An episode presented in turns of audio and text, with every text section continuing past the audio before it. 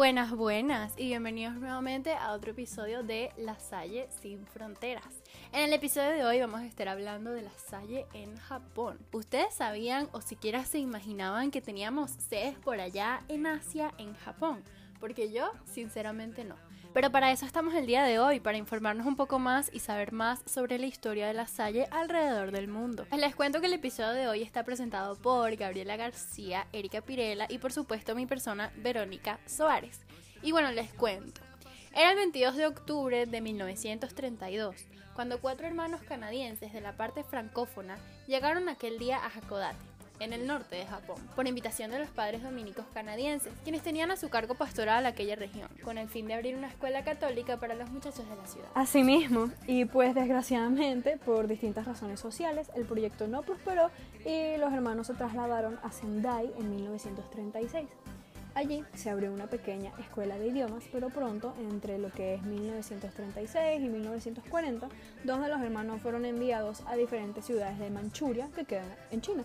Y un tercer hermano de los cuatro fue enviado junto con el primer postulante japonés a Indochina para hacerse un noviciado y permaneció en Kuala Lumpur para volver con él al final del noviciado en 1941 pero en 1941 comenzó la guerra en el sudeste asiático. ¡Wow! Pero qué gran información nos has brindado, Gabriela. Pero ¿a qué no sabías que los misioneros extranjeros fueron encarcelados en campos de concentración? Tanto en Japón como en Manchuria, desde diciembre de 1941 hasta agosto de 1945. Lamentablemente, uno de los hermanos de Manchuria murió en 1943 en el campo de concentración. En cuanto al hermano de Malasia, no se le permitió regresar a Japón hasta después de la guerra. Y tan solo en 1946 se pudo recomenzar el trabajo, nada más y nada menos que 14 años después de la llegada de los hermanos a Japón. Primero se edificó un orfanato en Sendai en 1948, después en 1950 una escuela en el sur del Japón, Kagoshima.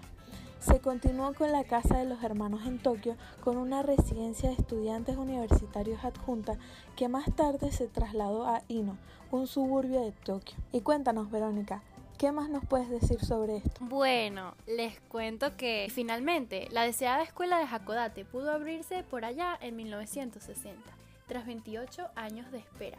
Pueden imaginarse, eso es demasiado tiempo. Y bueno, con la ayuda de Dios, organizada por los alumnos lasallistas, la escuela celebró en el 2010 sus bodas de oro. Durante estos 80 años, hemos sido agraciados con 12 vocaciones japonesas y la generosa dedicación y cooperación del pueblo japonés, especialmente nuestros directivos, los antiguos alumnos y los padres de nuestros estudiantes. Verdaderamente podemos decir que fueron y son los sólidos pilares de las instituciones lasalianas. Este año es un tiempo de gratitud hacia nuestros cuatro primeros hermanos, el pueblo japonés, la Salle y Dios.